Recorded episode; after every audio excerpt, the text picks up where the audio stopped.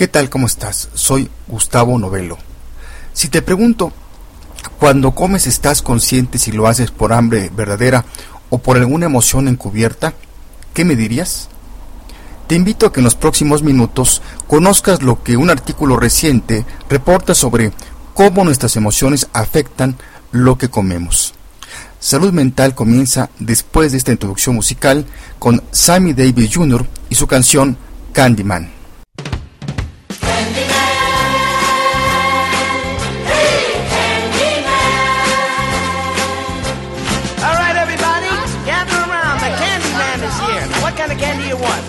Chocolate, chocolate malted candy, gumdrops, anything you want. You've come to the right man because I'm the candy man. Who can take a sunrise? Sprinkle it with you. Sprinkle it with you. Cover it with chocolate and a miracle or two. The candy man. The candy man. Ooh, the candy man can.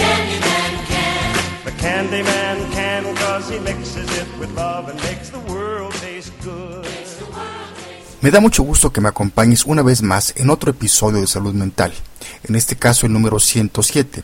Soy Gustavo Novelo y te saludo desde el Centro de Psicoterapias México en el World Center en la bella capital mexicana, donde comentaremos y analizaremos en esta ocasión una nota aparecida este 5 de octubre del 2012 en el portal de Fox News, titulada en inglés The Facts About Emotional Eating. En ella se dice que el consumo frecuente de alimentos por problemas emocionales puede ser un gran problema. Sin embargo, hacerlo de vez en cuando no es malo. Tanto tu cuerpo y la psique están programados para hacer conexiones entre lo que sientes y lo que está en tu plato. la forma de manejar y regular tu forma de comer que hace la diferencia entre un comer placentero y un problema de salud real. Tu cuerpo no es tonto hay una razón por la que suspira por un plato de macarrones con queso o un trozo de pastel de manzana caliente. Los alimentos que están cargados de carbohidratos, azúcar o grasa son simplemente deliciosos, dice Heather Hausenblas, profesora asociada de psicología del ejercicio en la Universidad de Florida en Gainesville. Pero la sorpresa es que el sabor es solo parte de la razón por la que se anhelan esos alimentos. Tu química del cerebro realmente cambia al morder una, rebanada de pastel o un chocolate. Los carbohidratos desencadenan una serie de reacciones químicas que en última instancia conducen a un aumento de serotonina del cerebro, dice Judith Wurman, exdirectora del programa de investigación en salud de la mujer en el Massachusetts Institute of Technology Center de Investigación Clínica. Cuantos mayores sean los niveles de serotonina, se siente uno más contento, al menos temporalmente. No es de extrañar que cortar los carbohidratos pueden hacerte tener mal humor. Un estudio del 2009 en la Organización Científica Investigación Industrial en Adelaide, Australia, encontró que personas que hacen dietas bajas en carbohidratos registraron estados de ánimo más bajos. Lo mismo ocurre con los alimentos grasos. En, un estudio del 2011 publicado en el Journal of Clinical Investigation, los sujetos fueron alimentados a través de un tubo estomacal, ya sea con una solución de ácidos grasos o de solución salina. Ambos grupos escuchaban música aprobada para evocar una emoción negativa o neutral. Los que recibieron la grasa estaban menos tristes. Y los escáneres cerebrales mostraron actividad en áreas asociadas con la tristeza. Los investigadores creen esto demuestra que los ácidos grasos pueden inducir una señal desde el intestino al cerebro, lo que puede influir en las emociones. Hay momentos en los que somos físicamente más vulnerables a estos factores desencadenantes, por ejemplo, durante los periodos de estrés. El estrés crónico crea niveles elevados de la hormona cortisol, dice el doctor Jeffrey Morrison, un médico de la ciudad de Nueva York y autor de Cleanse Your Body, Clear Your Mind. Tu cuerpo piensa que estás pasando por una hambruna, explica lo que puede aumentar tus antojos. El agotamiento es un factor que contribuye también.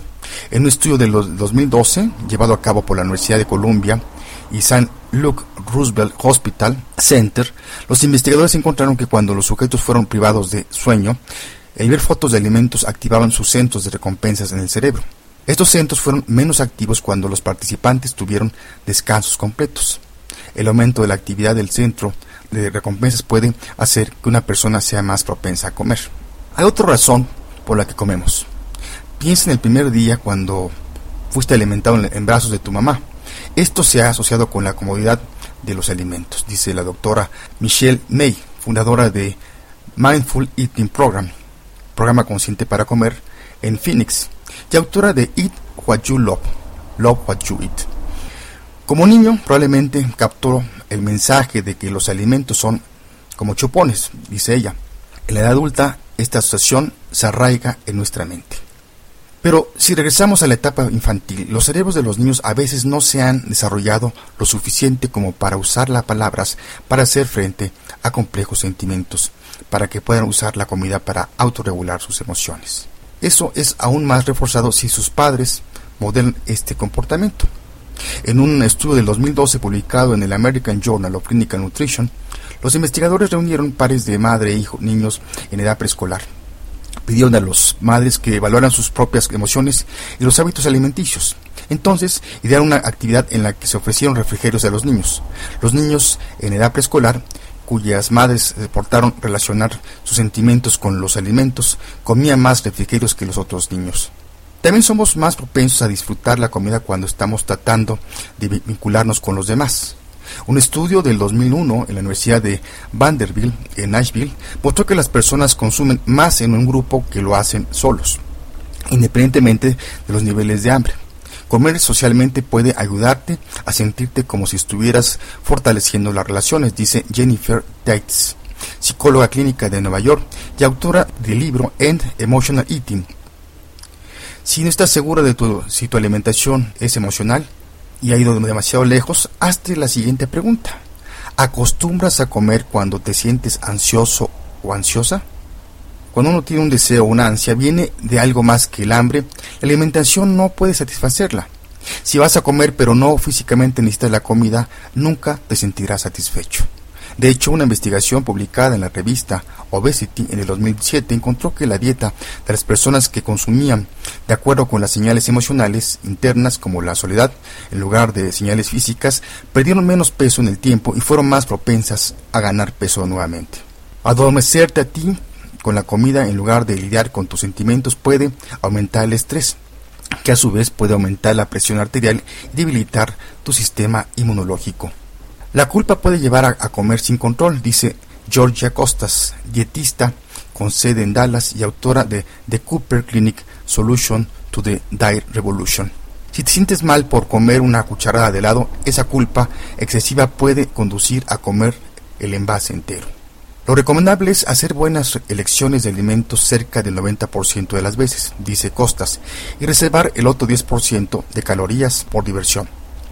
Si tu ingesta de alimentos a menudo supera ese porcentaje, considéralo reducirlo. ¿Necesitas más incentivos? Investigaciones recientes indican que el consumo de una gran cantidad de alimentos grasos puede terminar afectando tu estado de ánimo con el tiempo.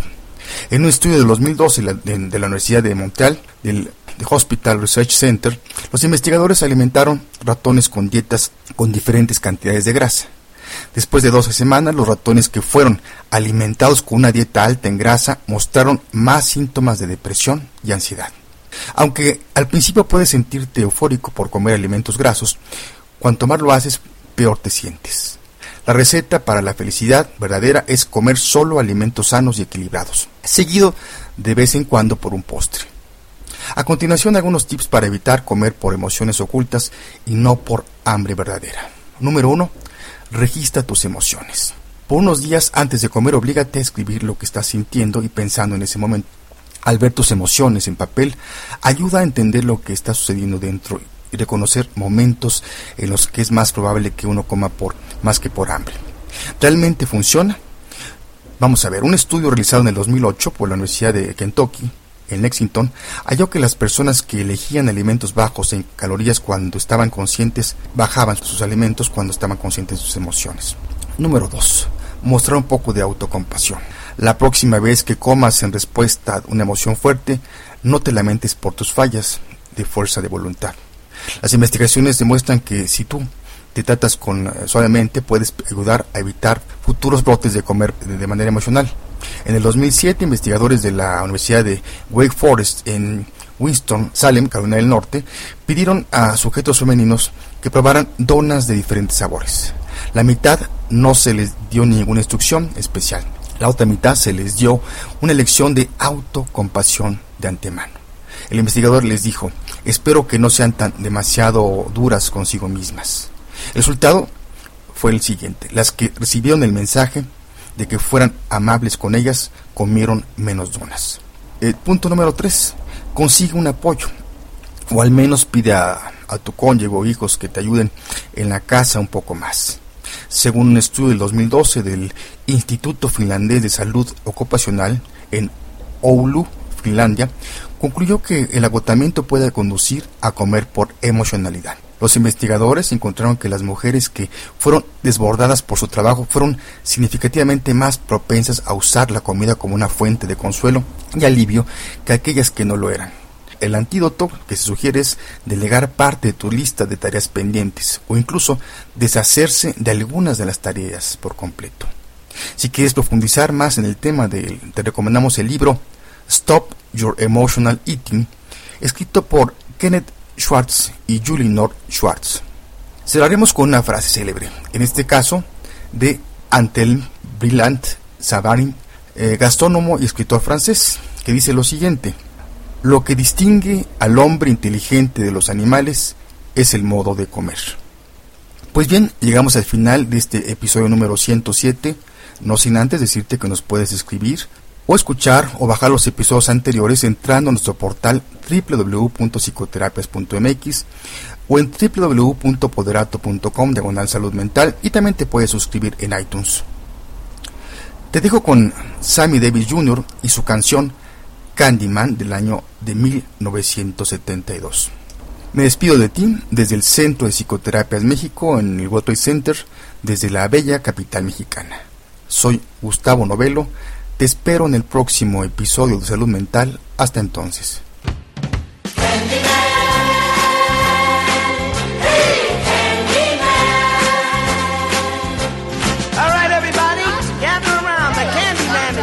What kind of candy you want? Sweet chocolate, chocolate malt candy, gumdrops, anything you want. You've come to the right man because I'm the candy man.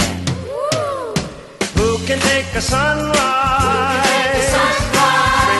With. Sprinkle it with you. Cover it with chocolate and a miracle or two. The Candy Man. The Candy Man. Ooh, the Candy Man can. The Candy Man can. The Candy Man can cause he mixes it with love